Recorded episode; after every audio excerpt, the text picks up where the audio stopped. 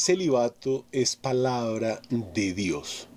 Es el estado del soltero y la elección, por motivos religiosos, de ese estado de castidad como forma de vida, que es enseñado por Cristo. Es la continencia voluntaria como renuncia radical por amor al reino de Dios. Cuando Jesús funda la familia con el sacramento del matrimonio indisoluble, le dijeron sus discípulos, si así es la condición del hombre con su mujer, no conviene casarse. Entonces, Él, Cristo, les dijo, no todos son capaces de recibir esto, sino aquellos a quienes es dado. Pues hay eunucos que nacieron así del seno materno y hay eunucos hechos por los hombres. Hay eunucos que se hicieron tales a sí mismos por el reino de los cielos. El que sea capaz de recibir esto, que lo reciba. Más adelante dirá San Pablo, bien le está al hombre abstenerse de mujer. No obstante, por razón de la impureza, tenga cada hombre su mujer y cada mujer su marido. De esta manera se establece el celibato para los que puedan por el reino de Dios. Estos son los sacerdotes. Y añade, el no casado se preocupa de las cosas del Señor, de cómo agradar al Señor. El casado, en cambio, se preocupa de las cosas del mundo está, por tanto, dividido, y un reino dividido contra sí mismo no puede durar.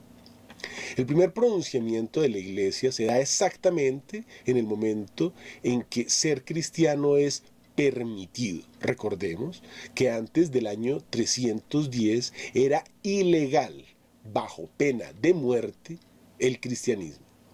Al respecto del celibato, dice el concilio de Elvira del año 310.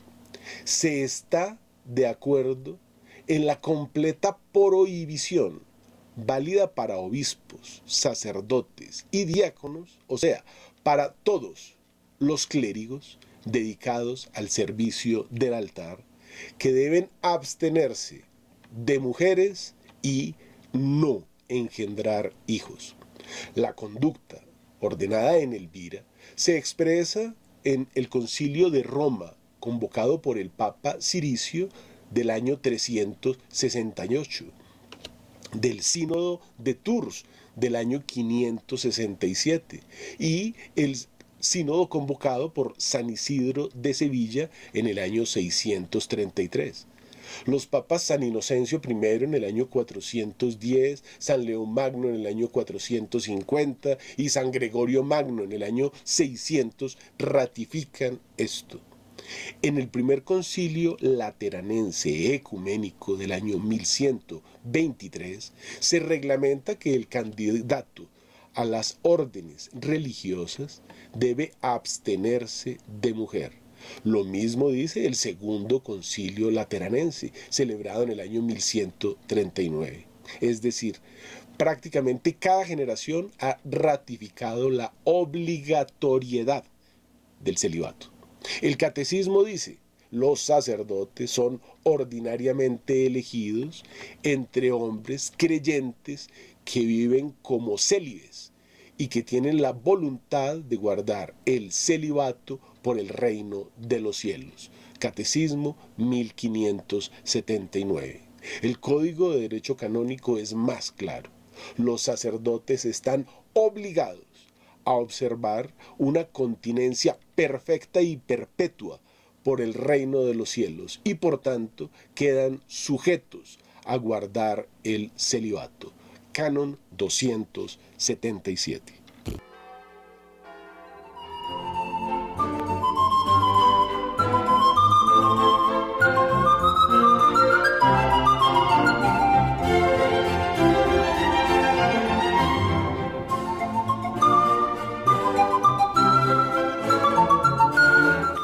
Hola Colombia, buenos días, bienvenidos a su programa Historia de la Iglesia Católica de Radio María.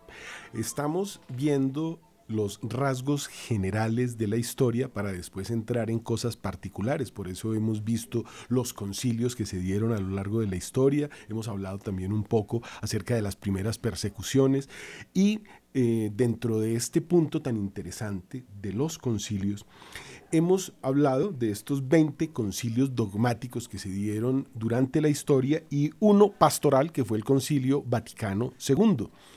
Es un concilio pues que algunos ven como un fracaso porque se hablaba de pastoral y el 45% del clero renunció, nada menos. Entonces es una pastoral fallida. Para todos los cristianos que se unen a la señal es importante que tengamos presente que nosotros, los católicos somos los cristianos.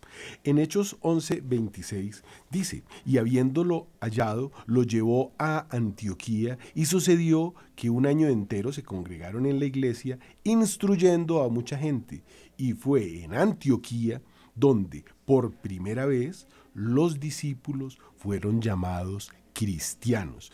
Hechos 11:26. Esto debió haber sido antes del año 70, la destrucción de Jerusalén. Esto pudo haber sido en ese primer concilio, hablando de concilios, del año 59 en Jerusalén, donde, bueno, también podemos eh, introducir un par de cosas de un par de concilios de los que no se ha hablado mucho. Hay dos concilios que no forman parte de estos 20 dogmáticos y uno pastoral, que son ese concilio del año 59 que acabo de mencionar, donde no se eh, siguió sujetando al creyente a estar circuncidado o a no comer carne de cerdo. Miren qué cosa interesante. Es un concilio que no forma parte de esos concilios ecuménicos, pero es que es el concilio donde se levanta y se separa prácticamente la iglesia de Dios de la sinagoga de Satanás. A partir de ese momento en el que San Pablo se enfrenta con el Papa, que es San Pedro, y le dice, bueno, tú Pedro, con los eh, gentiles comes de todo y con los judíos te haces el muy santo, eh, ¿de qué lado estás?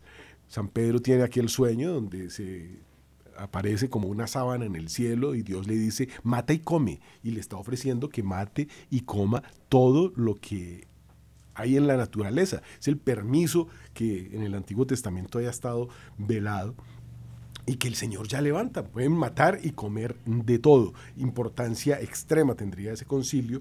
Y otro concilio, pues de una... Eh, digamos que de una relevancia única, que es el concilio de Elvira, del que acabábamos de hablar en esta pequeña introducción que hacíamos, en el cual se habla del celibato y qué es lo que sucede. Los primeros 313 años, digamos, del cristianismo, todos los papas fueron asesinados, entonces ya llega el eh, edicto de Milán, donde Constantino permite que la iglesia eh, sea legal, porque antes era ilegal, cualquiera que fuera cristiano, eh, esa era pena de muerte, la pena por el cristianismo era pena de muerte, y dice el Apocalipsis que vendrá una persecución peor aún, esa es la tribulación que, bueno, empieza según algún santo o según Holzhauser o según la quinta iglesia del Apocalipsis, como lo explicábamos en algún programa anterior. Esto que viene va a ser peor que lo que fue al principio. Por ser cristiano se daba pena de muerte y al final la cosa será igual.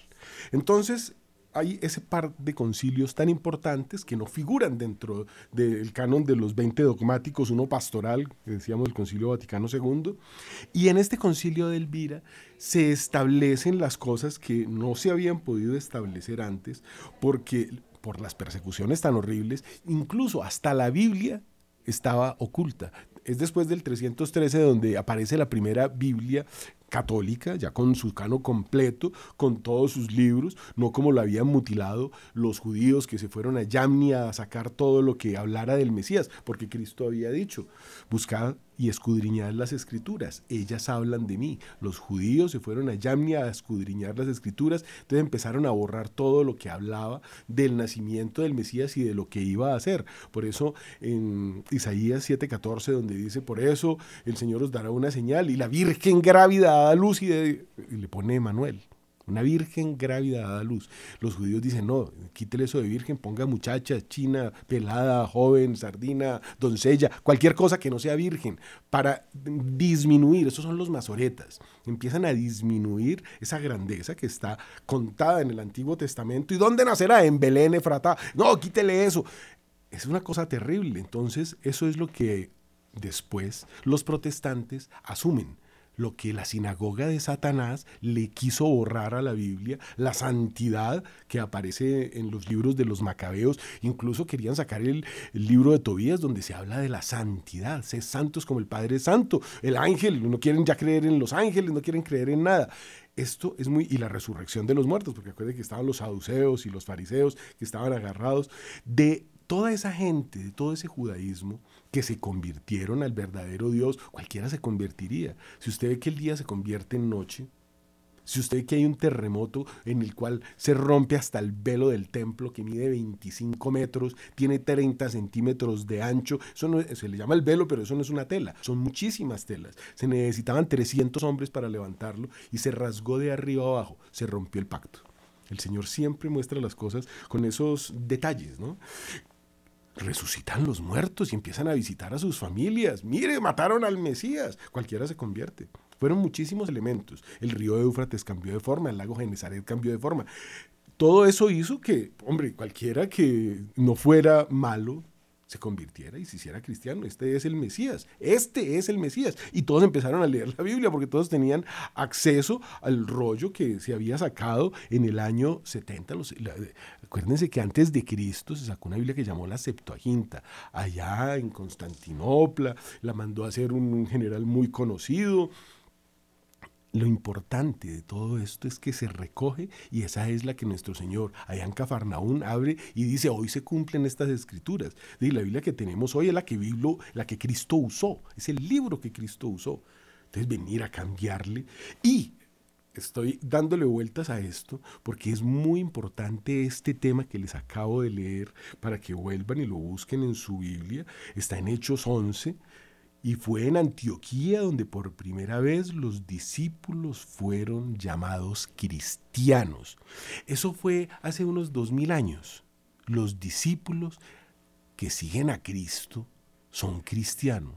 Es decir, que si tú has sido bautizado, si tú vas a misa, si rezas el rosario, tú eres cristiano, no un hereje que sigue a un asesino, un rey asesino que mató ocho mujeres y que empezó muchas guerras, mató todo el clero de Inglaterra, eh, bueno, hizo todas las barbaridades que uno se pueda imaginar, o un fraile que se fue a vivir con una monja, tuvo ocho hijos con ella, empezó la guerra de los 30 años eh, y en una borrachera se suicidó. El que quiera seguir a esos herejes, paganos y asesinos, bien pueda, pero ese no es cristiano, cristiano eres tú, que figuras en Hechos 11:20 fue donde por primera vez los discípulos fueron llamados cristianos. Sobre este punto podríamos dejar girar todo el programa, pero realmente no vinimos a eh, eso, estamos hablando de historia y lo importante es que recuerdes que tú eres cristiano, el otro es luterano, cualquier cosa, al que siga, son 65 mil sectas. Eso no importa, ese no es cristiano, tú sí que por qué entonces le dicen que es iglesia católica. Es que católica significa universal, es que esta es la iglesia universal de Cristo y por eso somos cristianos. Entonces sigamos con esto tan importante que son los concilios. Recordemos entonces que eh, la misión que Cristo da en Pentecostés, ese envío del Espíritu Santo que desciende sobre los apóstoles, que les da la fuerza para salir a proclamar la palabra y mediante el cual son llamados cristianos, se riega por todo el mundo, los apóstoles viajan por todas partes, son perseguidos y hasta el año 300 se pueden ya reunir, mostrar el canon bíblico, estamos hablando de los libros que tiene que tener la Biblia completa, esas Biblias buenas, la Straubinger, la Nácar Colunga, la la Vulgata, la traducción de San Jerónimo, esas son las Biblias verdaderas, que son las que tenemos que usar, leer y tener, porque, pues, vuelvo y digo, era la misma Biblia que Jesús leía.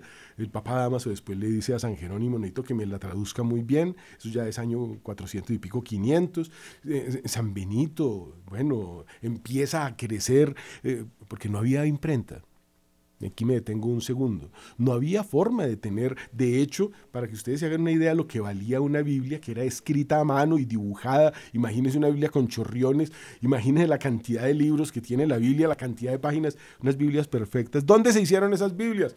Los benedictinos, San Benito, ¿no? de las grandes aportes a la humanidad, los benedictinos, escribientes, pasaban la Biblia las Biblias que se usaban en todas las misas del mundo. No puede haber Biblia, no puede haber misa sin Biblia. Ahí se está leyendo la palabra del Señor. Importante aporte de San Benito, pero hay muchos otros aportes. Sin embargo, esto es solamente para mostrar esa importancia que tiene estas primeras comunidades que empiezan a rescatar lo que se necesitaba. No hay imprenta hasta el año 1500, por poner una cifra redonda, cuando Gutenberg ya empieza con la, con la, con la imprenta. Entonces las primeras Biblias, los primeros 1500 años de historia, escritas a mano y regularmente pues por los benedictinos, pero todas las comunidades tenían que entrar en esto. Valía tanto una Biblia hecha a mano y decorada así, que está la historia de unas monjitas que eh, pues necesitaban ampliar su convento, necesitaban tener sus novicias, porque cuando había fe, cuando no se había salido el 45% del clero, pues todo el mundo, lo más grande que podía hacer, a lo más grande que se podía aspirar, era el cielo. Y todo el mundo quería ser cristiano, y todo el mundo quería ser, ir al cielo, y todo el mundo quería ser santo. ¿Tú deseas ser santo? Porque si no eres santo no vas al cielo. Nadie impuro llega a Dios. Así de simple. Bueno, Resulta que unas monjitas que tenían la comunidad ya muy grande y no tenían dónde tener a todo el mundo, hicieron el sacrificio más enorme que podamos imaginar. Cambiaron la Biblia por una finca gigantesca. Allá pudieron construir su monasterio. Una Biblia por una finca gigantesca. Eso valía una Biblia. Hacer una Biblia era algo supremamente costoso. El trabajo de muchos hombres durante toda una vida para hacer una Biblia. Entonces, ese valor tan grande que tenía la Biblia que lo, lo, hemos perdido, no nos damos ni cuenta lo que vale la Biblia. Y la Biblia completa, la que es, no esa que sacan los herejes. Entonces, eh, ya las monjitas tienen su, su, tierra, allí vuelven a prosperar y pues los sacerdotes tenían que tener también su, su, su, su, breviario, su misal para poder hacer sus misas. Todo esto después de este concilio de Elvira, que me voy a detener nuevamente. Habíamos hablado del general de los concilios, pero vamos a hablar de dos concilios rápidamente en los cuales se establece, primero que todo, con lo que empezábamos, el celibato, que incluía a los diáconos porque se desmonta a partir del concilio de Elvira, pero principalmente ya es San Benito el que viene y dice, eso de los nicolaitas se tiene que acabar, esos son los diáconos, eso se tiene que acabar, ese es un paso para el sacerdocio de un consagrado que no se va a casar, Aquí eso no funciona, está condenado en el Apocalipsis, está condenado por San Juan, está condenado en muchas partes porque los nicolaitas tenían unos vicios que no, no, no, no le sirven a la iglesia. Y bueno, eso se revive en el concilio pastoral del que hablábamos, en el que salió el 45% del clero. Esos nicolaitas fueron considerados una de las más antiguas sectas de herejes la consideraron una secta prenóstica, o sea, esa fue una de las formas de infiltración a la iglesia que formaría parte de lo que no hemos hablado, de todas esas herejías, los nestorianos, los arrianos, bueno, todos esos obispos que traicionaron la fe y formaron sectas terribles para destruir la iglesia, que hubo hasta guerras para poder eh, eh, solucionar esto la, primera cruzada nada menos, año 1300. Allá estaban unos señores en Francia que querían destruir la iglesia, un ejército de 100.000 hombres. Cosas muy fuertes, pero ya de eso hablamos.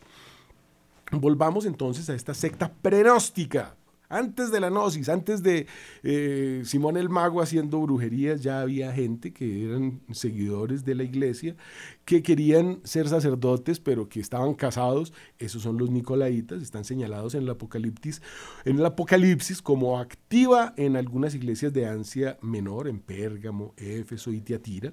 Los padres de la iglesia hablan de esa secta, Ireneo de Bilión la condena, Tertuliano la condena y otros.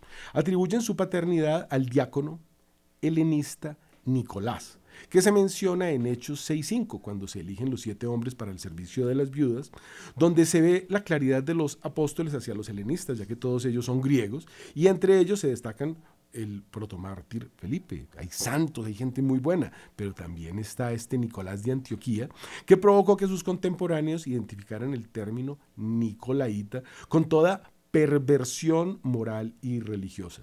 Sus doctrinas relativas a la resurrección de la carne y al bautismo reconocían una fuerte influencia del gnosticismo. Juan habla de ellos en el capítulo 2 del Apocalipsis, mas tienes esto a tu favor, que aborreces las obras de los nicolaitas como yo las aborrezco. Palabra terrible, creo que es una de las pocas veces que se encuentra en la Biblia, Apocalipsis 2.6. San Juan, el discípulo preferido de nuestro Señor, diciendo que aborrece a los nicolaitas. Según San Ireneo, en el Tratado contra las herejías, trae su origen de este Nicolás del que hablábamos, uno de los siete diáconos, eh, pero esa palabra, ese nombre, se regó para un vicio. Ya no fueron solamente los diáconos, también fueron llamados nicolaitas, los sacerdotes y subdiáconos que pretendían serles lícito casarse y que vivían de una manera escandalosa. Ay de aquel que escandalice uno de los pequeñuelos. Eso es el nicolaísmo, que después se asimila pues a, al diaconado. Entonces el diaconado ya desapareció desde San Benito, podríamos decir, aunque estamos hablando aquí del concilio de Elvira del año 310 que condenó eso. Y eh, se revive, digamos, eh, en el concilio Vaticano II eh, si en el Vaticano volvamos a hablar, está el Papa, ah, están, digamos que hay mil cardenales, digamos que hay 50 mil obispos, y digamos que está el total del clero, que son 350 mil sacerdotes o 400 mil, incluyendo obispos, pero hay un diácono. El diácono es el que hace las lecturas. El diácono es el que lee el Evangelio. Y el diácono es el que prepara la mesa. Diácono significa servidor. Entonces eso fue lo que hizo el Concilio Vaticano II, introdujo esta novedad. Eh, unos dicen que este Nicolás se había casado con una mujer muy hermosa y no tuvo valor para vivir separado de ella y después de haber prometido guardar continencia volvió a su compañía. Es decir, eh, ya había dicho San Pablo que eh, hay unos que se hacen eunucos por el reino de Dios, estos no querían ser eunucos y pues hubo sacerdotes que se llamaron después Nicolaitas porque tuvieron el mismo problema. Otros dicen que siendo acusado de celos y de un desmedido efecto a esa mujer, la llevó a los apóstoles para desvanecer esa sospecha y ofreció cederla a quien quisiera tomarla. Fue acusado de ser demasiado celoso de su mujer y para justificarse o humillarse, la llevó a la asamblea para que cualquiera pudiera hacer lo que quisiera con ella. La bueno, una cosa terrible, también se le acusa de eso, ¿no? De que compartía la mujer con otros y quería que los otros compartieran la mujer con él. Introdujo unos vicios que no convienen en la iglesia. Eso fue un acto como de renuncia del estado conyugal, pero compartir, pues bueno, dicen que compartir el secreto de vivir, pero no eso. Por eso Dios trajo esta indisolubilidad matrimonial. Ahora son una sola carne, se acabó el divorcio y el que me quiera que me quiera seguir, que tome su cruz y me siga. Es decir, el Señor es muy claro y esas cosas eran de los paganos. O sea, si lo quieren hacer eso bien, pueda, Señor, pero no se haga llamar cristiano. Se puede hacer llamar luterano, ¿se entiende? Eso existe en todas las herejías, eso existió en el paganismo, pues está la iglesia de Dios, está la iglesia católica, aquí no. Eh, Clemente de Alejandría en sus escritos añade que sus hijas vivieron la continencia, pero que algunos hombres corrompidos abusaron de esa continencia y entonces llegó el momento en que empezaron a compartir hasta eso.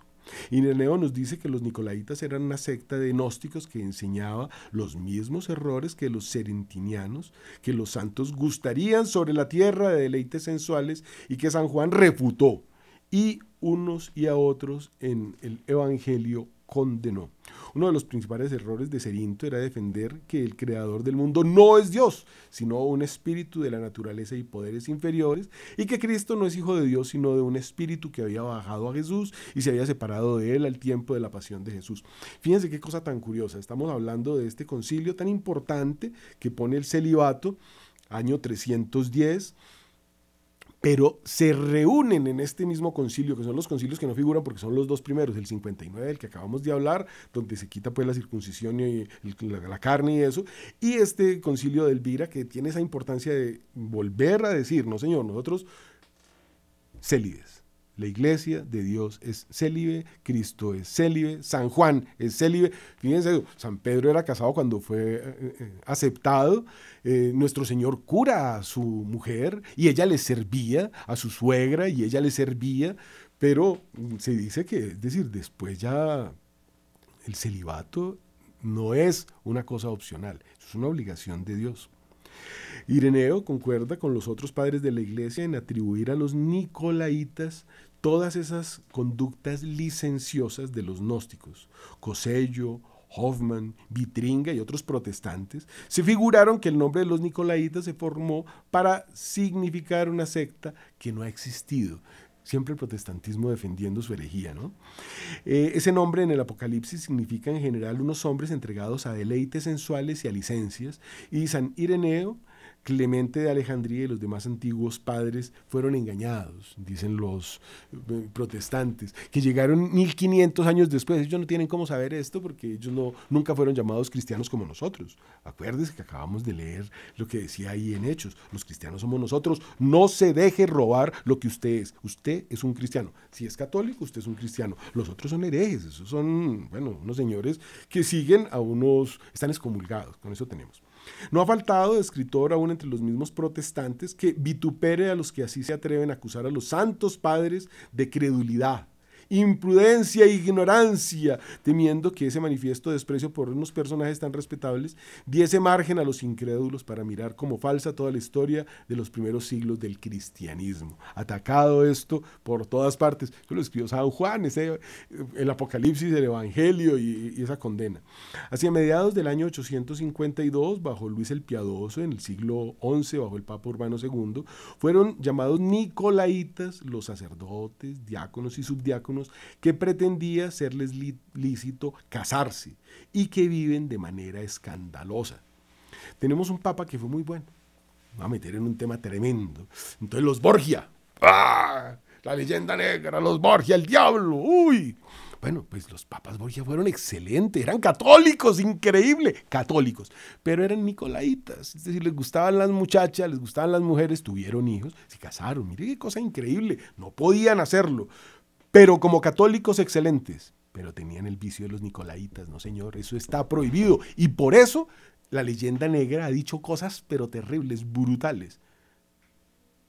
Bueno, ese es consecuencia de ese pecado del nicolaísmo. El concilio de Plasencia los condenó en el año 1095. San Epifanio creyó que Cerinto era uno de aquellos judíos celosos por la ley de Moisés que querían sujetar a ella a los gentiles, que llevaron a mal que San Pedro instituyese y bautizase al centurión Cornelio, que turbaron la iglesia de Antioquía por su obstinación en guardar las ceremonias legales, porque es que la última cena es la misa. Y eso no se puede cambiar, ni las palabras que Cristo dijo. Haced esto en memoria mía. Y Él hace la misa y está en la didaje, y está en los evangelios, y está en el catecismo, y está en el misal romano, y esa es la misa. Si le cambian cualquier cosa, ya no es misa. Así de fácil. Entonces fue San Pedro el que dijo esto tiene que ser así y por eso entonces después se ha dicho que ellos turbaron la iglesia de Antioquía, donde se les llamó cristianos, por su obstinación de guardar las ceremonias legales y que desacreditaban al, al apóstol San Pablo, porque eximía de dichas ceremonias a los que no eran judíos de nacimiento. Mire que todo se va uniendo. Entonces ese primer concilio de Jerusalén del año 59, como San Pedro era doble, ser doble es una cosa terrible. El Señor dice que a los tibios los vomitará, nada menos. Eso hay que ser sí, sí, no, no, dice la palabra de Dios. Eso generó un problema. Eh, entonces eh, se, le, se le endilga a San Pedro no haber sido claro al principio. Estos nicolaitas se aprovecharon de todo eso y después hicieron revivir estas pequeñas dudas. En el primer siglo los apóstoles pusieron en el número de herejes a Himeneo, Fileto, Hermógenes, Fileto, Demas, Alejandro, Diobranos, Simón el Mago. Los Nicolaitas. Y ahí viene el problema. Los nazareos, que eran otros, siempre a imitar a Cristo, pero haciendo maldades. San Juan, como digo, no había muerto aún. Los judíos que querían sujetar a los cristianos a la ley de Moisés, como los levíticos, una rama de los nicolaitas y de los gnósticos, y que aparecieron en el siglo II de la iglesia, a quienes San Epifanio eh, condena. Hay una cantidad de condenas por este, digamos, vicio. Entonces, eh, concentremos un poquito más en el concilio de Elvira y lo que dice, ¿no? Ordena el celibato a los ordenados y hacia el año 320 inicia la iglesia el desmonte del diaconado laico, eso no más. Ya no hay diáconos laicos. Ahora el diácono es un sacerdote que es eh, en proceso de ser ordenado y uno de los pasos para ser ordenado es que sirva la mesa, servir la mesa, pues dice diaconía, el servidor. Entonces se acabó eso de que aquí podemos tener eh, diáconos laicos y menos casados. Gracias a la fundación de las órdenes religiosas, con San Benito a la cabeza, el diaconado pasó a ser un compás de espera para probar a los novicios previo al sacerdocio, no una jerarquía como como es a partir del Concilio Vaticano II, sino una prueba que hay que verificar para acceder al ministerio. El Concilio de Trento no los menciona como jerarquía de ese concilio también yo creo que vamos a tener que hablar en otro programa, porque el concilio de Trento aclara una cantidad de cosas después de que vienen los herejes protestantes destruyen la iglesia, se roban las propiedades de la iglesia en Alemania, en Suiza, en Inglaterra, se hicieron ricos, pues nomás el hereje Lutero se robó una abadía benedictina, la convirtió en un muladar, literalmente, él alquilaba allá piezas, eh, ahí los benedictinos tenían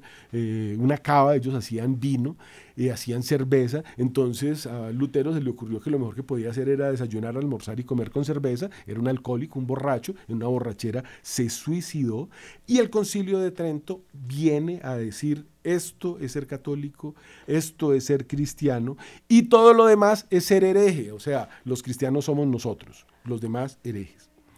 Al ángel de la iglesia de Pérgamo escribe, esto dice el que tiene la espada, la espada de dos filos, la aguda, conozco dónde moras, donde está el trono de Satán, donde Satán habita. Apocalipsis 2 del 12 al 13. Ese trono que es una cosa impresionante, existe. Ese trono existe, el trono de Satanás es un sitio, está ubicado primero que todo allá en Pérgamo, se desentierra en 1800 y pico, se lleva por partes a Berlín, en Berlín eh, se crea el Museo de Berlín para albergarlo. En la Segunda Guerra Mundial, los alemanes, cuando entran a Berlín, se lo roban, se lo llevan desarmado, lo arman en la Plaza Roja de Moscú. Ese es el féretro o el mausoleo o el sitio de maldición de Lenin, nada menos. Eso lo hace Stalin y ahí entierra a Lenin. Y la gente va y hace largas filas para entrar al trono de Satanás, para ver a un Satanás, un anticristo. Lenin.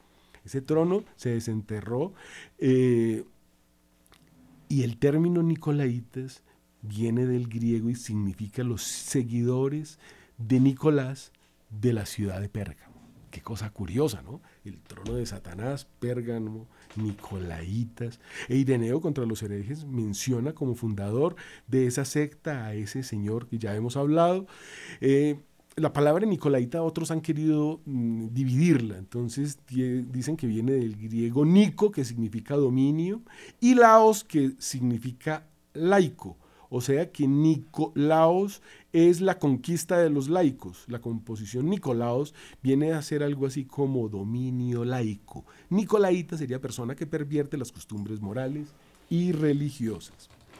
Eh, esa palabra, que en griego, como les digo, traduce vencedor del pueblo, en hebreo se lee Balam, así como Baal, Balam. Muy curioso. Son muchos, muchos elementos que nos hablan de, este movimiento, de esta secta, de esta, bueno, de esta lamentable situación.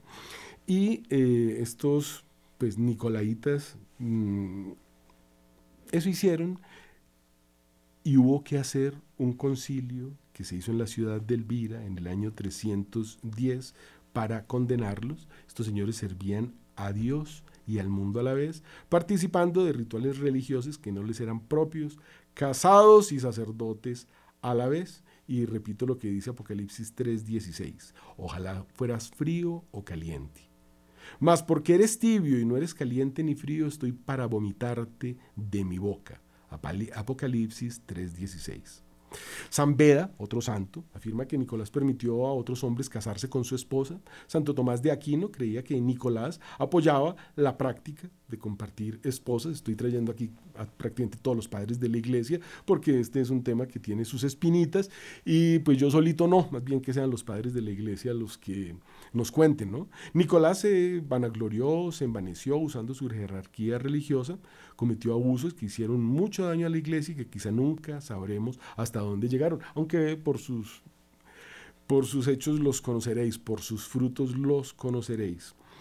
En este mismo concilio de Elvira, que se celebró en España, esto es muy interesante, tuvo ciudad, eh, lugar en la ciudad de Iliberis, Elvira o Eliberi, o sea, se llama Concilio de Elvira porque la ciudad se llamaba así Elvira, eh, una ciudad de Granada. Se reunieron bajo la presencia del obispo Félix de Axi, que es Guadalix, por ser el obispo más antiguo presente, los 19 obispos y 26 presbíteros con sus puntos de vista pretendieron restaurar el orden y disciplina dentro de la Iglesia Católica. Este concilio de Elvira tiene 81 cánones, todos disciplinares, y se encuentra la ley eclesiástica más antigua concerniente al celibato del clero, la institución de las vírgenes consagradas, es decir, además habla del el monacato, ese es el principio del monacato. Miren qué eh, cosa bonita e interesante, hagamos aquí un pequeño paréntesis. El monacato no existe sino en la Iglesia Católica. Los paganos tienen las vírgenes vestales, que son unas prostitutas.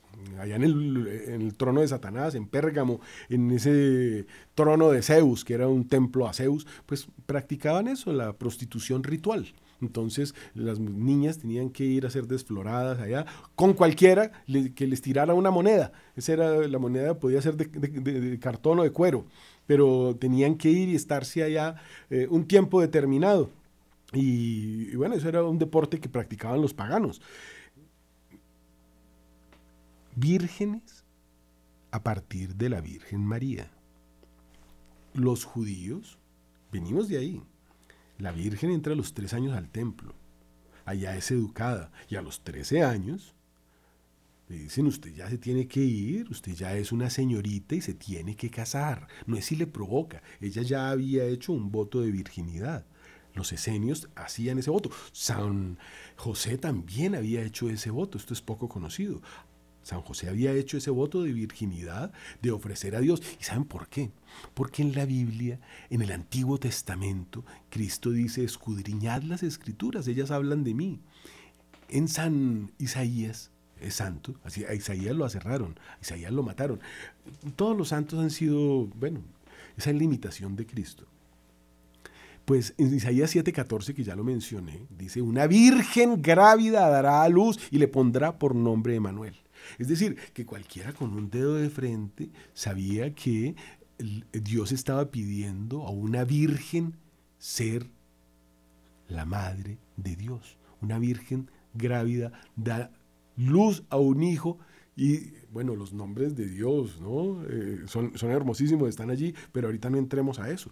Es madre de Dios. Entonces ya había un movimiento que entendía eso y que no eran ni los fariseos, ni los saduceos, ni ninguno de esos ladrones. Eran los esenios, los más humildes que se fueron a lo mismo que se había ido San Benito, a lo más lejos que se podía, Qumran, allá al lado del Mar Muerto, en ese desierto, con unas peñas y unas cuevas, un sitio de vida muy difícil. Eso está bajo el nivel, el sitio más bajo del planeta. Ahí era donde Dios había destruido la Pentápolis, las cinco ciudades malditas en la Biblia. Nunca más llovió fuego del cielo hasta el Apocalipsis, que vuelve a suceder eso que en ese lugar, por el vicio que allí se cometía, por el pecado que clamaba al cielo, era un sitio donde nos cuenta Josué o nos cuenta el Antiguo Testamento que se daban unos racimos de uvas que se necesitaban dos hombres para levantarlos. Y ahora usted va y pasa por ahí y es un desierto terrible. Bueno, ahora los judíos están poniendo unos riegos y están volviendo a cultivar y curiosamente ese desierto produce. Es la tierra, La tierra es Dios, ¿no? Si se le echa agua y se cuida, la tierra produce, pero con unos costos tremendos. Antes eso era silvestre, pero Dios hizo llover fuego del cielo. Ahí están las pepitas que cayeron y, es muy interesante porque cuando se recorre ese sector donde eran Sodoma, Gomorra, bueno, todas esas ciudades, se ve como formas de edificios, eso tiene formas de ciudad y, se ve en la arena, eh, en el centro un puntico como verdoso y alrededor como cuando cae una gota sobre arena, ¿no? Pero lo que hay un punto verdoso y usted le pone candela, eso arranca con una fuerza, eso arde impresionantemente. Es el fuego, fuego del cielo que llovió. Ahí está todavía, para que vengan a decir que no, que esos son mitos y leyendas. Aquí en Radio María les hablan de mitos y leyendas. Es la historia bíblica, es la tradición de la iglesia, es el magisterio de la iglesia corroborado por la ciencia.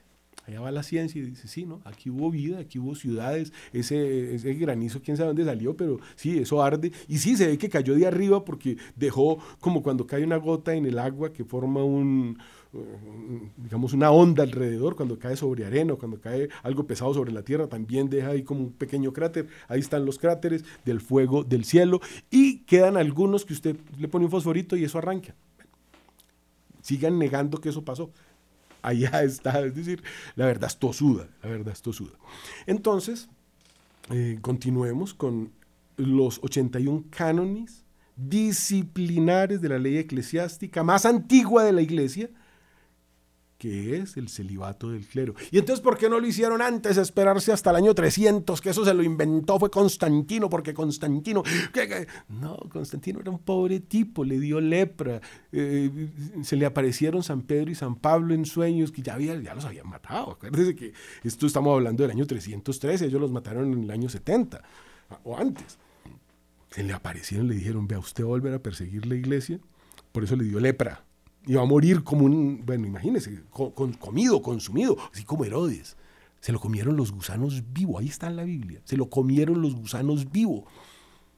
Todos los que le hicieron cosas a Dios murieron de la forma más atroz. Y pues nada menos que eh, Constantino llama a San Félix, el Papa, porque ellos, Pedro y Pablo le dicen, el único que lo sana es San, porque usted va a repetir la persecución, porque usted como ya ganó y ya es emperador, entonces ya no va a cumplir su palabra, por eso le dio lepra y va a morir de eso. Pero si se quiere sanar, llame a San Félix. ¿Y dónde está San Félix? No, pues como usted lo iba a matar, le tocó volarse. Al Papa también le, le tocó volarse. Llámelo que él lo sana. Y eh, lo llamó y sí, él lo sanó. Esa es la historia, la historia es tosuda. ¿Qué vamos a hacer? Entonces no fue Constantino, como dicen otros herejes. Hoy estamos hablando mucho de herejes, qué cosa tan maluca. Pero es que se revuelve, ¿no? Los herejes diciendo mentiras que tú no puedes creer porque tú eres cristiano. Estás en la Biblia y la historia cuenta esto, que en el año 300, en el concilio de Elvira, año 310 exactamente, se pone el celibato, que no se lo inventó Constantino, ni se lo inventó nadie, lo inventó Dios y como había una persecución, no había cómo reunirse para hacer papeles, para ni siquiera para escribir una Biblia. Entonces, allí además de eso, oiga esto, eh, estos 81 cánones disciplinares o sea, la ley eclesiástica más, la ley eclesiástica más antigua del mundo, concierne a celibato del clero, la institución de las vírgenes consagradas, como decíamos, la virginidad y, todo lo que tiene que ver con eh, todas las instituciones eclesiásticas del mundo hoy fueron creadas por la Virgen. Antes de eso tenían vírgenes vestales que eran prostitutas. Todo lo que tiene que ver con esto lo trae Jesús. La referencia al uso de las imágenes. Con toda claridad Dios pidió imágenes, hagan imágenes. Las relaciones con los paganos, no os juntéis con paganos. Esto es muy interesante, es la ley eclesiástica más antigua.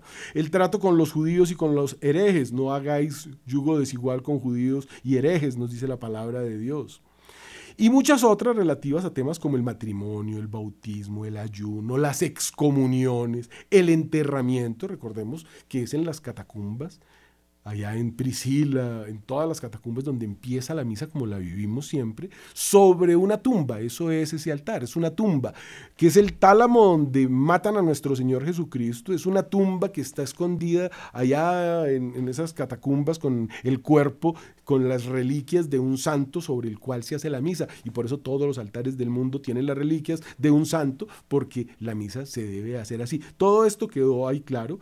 La usura, el cristiano nunca participó de la usura, por eso los cristianos no tenemos bancos, eso lo hacen los judíos. Las vigilias o cumplimiento de las obligaciones de asistir a misa, primer mandamiento, amar a Dios sobre todas las cosas. Si tú no vas a misa los domingos, pues ya te condenaste con el primer mandamiento, porque imagínese, las cosas que eh, estaríamos rompiendo. Si no ama a Dios, ¿en qué estamos? Santificar las fiestas, bueno, todos los diez mandamientos. Y entre los numerosos obispos asistentes encontramos a Ocio de Córdoba, el obispo de Heliocroca, la diócesis de Cartagena, y el obispo de Málaga, San Patricio, y otros santos, entre otras cosas, prohibieron el contacto con la idolatría, participar en cualquier otro festejo o juegos públicos paganos. Y llegamos aquí a un punto interesantísimo porque fue en ese concilio donde se prohibieron las arenas. ¿Qué será eso? Pues eh, los estadios. Eso que vemos en eh, Roma, que es el Coliseo romano, no es uno. En cada ciudad romana hay un coliseo. Era el sitio donde se llevaba a los cristianos para matarlos. En todas las ciudades romanas, que incluyen Inglaterra, hasta la China, en todas partes habían coliseos o arenas, eso se prohibió y desde ese momento hasta la invención del fútbol hace 100 años o la resurrección de los juegos paganos hace 100 años, vea qué cosa tan interesante, ¿no? Se están reviviendo todas esas cosas en estos últimos tiempos, que pues los llaman así como decíamos los santos, quinta iglesia del Apocalipsis. Estamos en esos últimos tiempos de la persecución, desde que empezó todas estas sectas a perseguir la iglesia de Cristo, año 1500 más o menos, 1500 exactamente, pero continuemos lo que dice ahí. Las relaciones sexuales con los judíos, los paganos y los herejes, todo eso queda prohibido. No se puede casar un cristiano con uno que no lo sea. Eso quedó prohibido allá. Y esos, esas arenas también. Y todas estas cosas de las que les venimos hablando tienen una importancia enorme porque es el primer concilio después de la persecución, cuando ya no es ilegal, cuando ya usted no lo matan por decir yo soy cristiano, los cristianos se reúnen y dicen esto es ser cristiano, concilio de Elvira, ahí queda clarito, se acabaron hasta las arenas. Se acabaron los Juegos Olímpicos, que, bueno, los Juegos Olímpicos están eh, dedicados a los eh, dioses olímpicos, que son ángeles caídos, así como allá Zeus, el trono de Satanás es el trono de Zeus que es el padre de todos los dioses, dicen los griegos. Pues no, es un diablo, ¿no? Es un ángel caído. En ese concilio de Elvira, eh, la persecución de Diocleciano, fíjense que esto es terminando una enorme, quizá la más grande de las persecuciones, y empezando el edicto de Milán, que permitió el cristianismo. El canon 33 ordena la continencia total a todos los clérigos, obispos, presbíteros y diáconos. Ustedes son, si quieren ser elegidos por Dios, célibes o no. ¿Qué dice?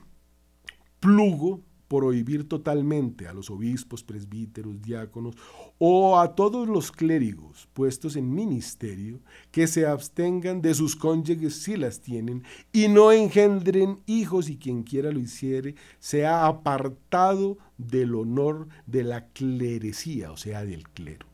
Ese es el canon más antiguo existente sobre la disciplina que llevó al celibato eclesiástico. La obligación del celibato se considera consecuencia de una continencia perfecta y perpetua por el reino de los cielos. La felicidad está en el cielo.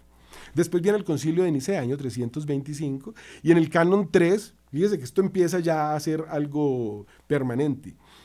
Concilio de Nicea. ¿Qué hace el concilio constantinopolitano, niceno?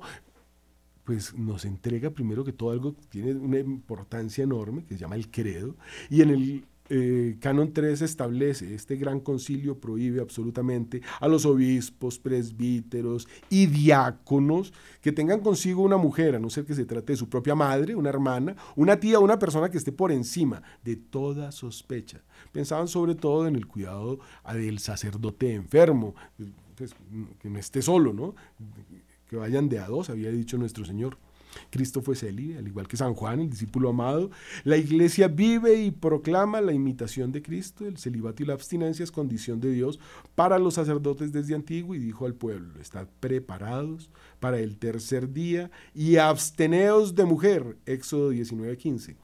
Esta cita es muy importante porque esta cita dice en el Antiguo Testamento, Éxodo 19, en pleno desierto, que los allá había la posibilidad, Aarón casado, pues Moisés casado, eh, los levitas casados, pero como el sacerdocio se turnaba, estad preparados para el tercer día y absteneos de mujer. Tres días antes tenían que separarse totalmente de sus familias para poder ser sacerdotes. Viene Cristo y dice, no, yo no he venido, no he venido a cambiar la ley, sino a perfeccionarla.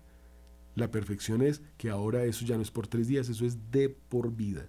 Ningún descendiente de Aarón que sea leproso, padezca flujo, comerá de las cosas sagradas hasta que se purifique. El que toque lo que es impuro como un cadáver, o el que haya tenido un derrame seminal impuro, Levíticos 22.4.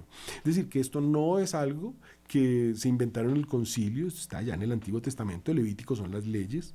Respondió el sacerdote a David, no tengo mano, no tengo a mano panes de legos o comunes, sino solamente el pan santo. Con todo te lo daré, si es que tus criados están limpios, sobre todo en cuanto a mujeres. Primera de Samuel 21.5. El pan santo no podía ser tocado sino por célibes y eso que aún no era el cuerpo y sangre de Cristo consagrado específicamente. ¿Entendió? El pan representación del cuerpo de Cristo solo puede ser tocado por un célibe.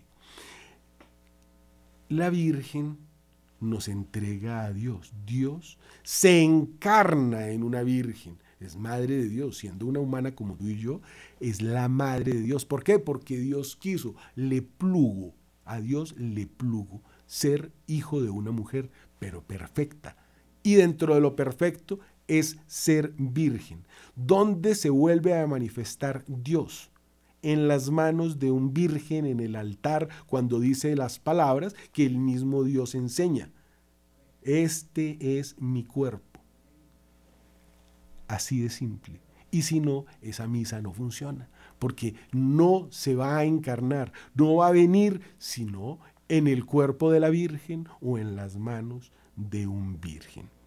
No era lícito comer ese pan consagrado, dice Levítico 24 del 5 al 9, Éxodo 25, 30, lo cual nos muestra que la misión del sacerdote para poder consagrar el pan debe estar limpio del trato con mujeres. Bueno, nos va quedando entonces un tema muy interesante. Empezamos a hablar de la iglesia de Alejandría, de Antioquia o antioqueña y de Cartago. Con ese tema seguiremos ya entrando en los detalles. Hay un concilio que, como les decía, de pronto podamos tocar, que es el concilio de Trento, que es muy importante, donde, bueno, se, establecen cosas eh, eternas, ¿no? La misa, ¿cómo? Pues en latín, así la hizo Cristo. ¿Cómo así? Sí, claro, es que Cristo hablaba en latín, ahí habló en latín con, con Pilatos, y bueno, Dios habla todas las lenguas, y te habla en lo más profundo del corazón, pero la misa es así. ¿Y por qué? Hombre, porque es que el imperio en aquel momento no era Estados Unidos, y si no hubiera sido en inglés, era en latín. Y por la, porque a Dios le plugo, así es, los documentos de la iglesia en latín, la misa en latín. Entonces, Trento nos trae eso y aclara todas las cosas que no estaban claras antes en el pueblo, en la iglesia sí, pero para que todo el mundo sepa lo que es ser hereje, Trento saca algo que se llama el catecismo de la iglesia cristiana. Volvimos a ser cristianos. Catecismo de la iglesia cristiana. Así se llama el catecismo del padre Astete, así se llama el catecismo mayor de San Pío X y también se le llamó catecismo romano, que ese es el que sale allí en Trento. Eh, el tiempo se acabó, cristianitos, que Dios los bendiga. El domingo recuerden que hay que comulgar, pero primero hay que confesarse, porque si no se hace previamente, pues corremos el riesgo de que detrás del cuerpo de Cristo entre el del enemigo, porque el que toma y bebe mi cuerpo indignamente, bueno, ni hablar, ustedes ya saben. Nosotros hemos dejado todo lo que teníamos y te hemos seguido, dicen los eh, discípulos en Mateo 19, 27. Lo hemos dejado todo.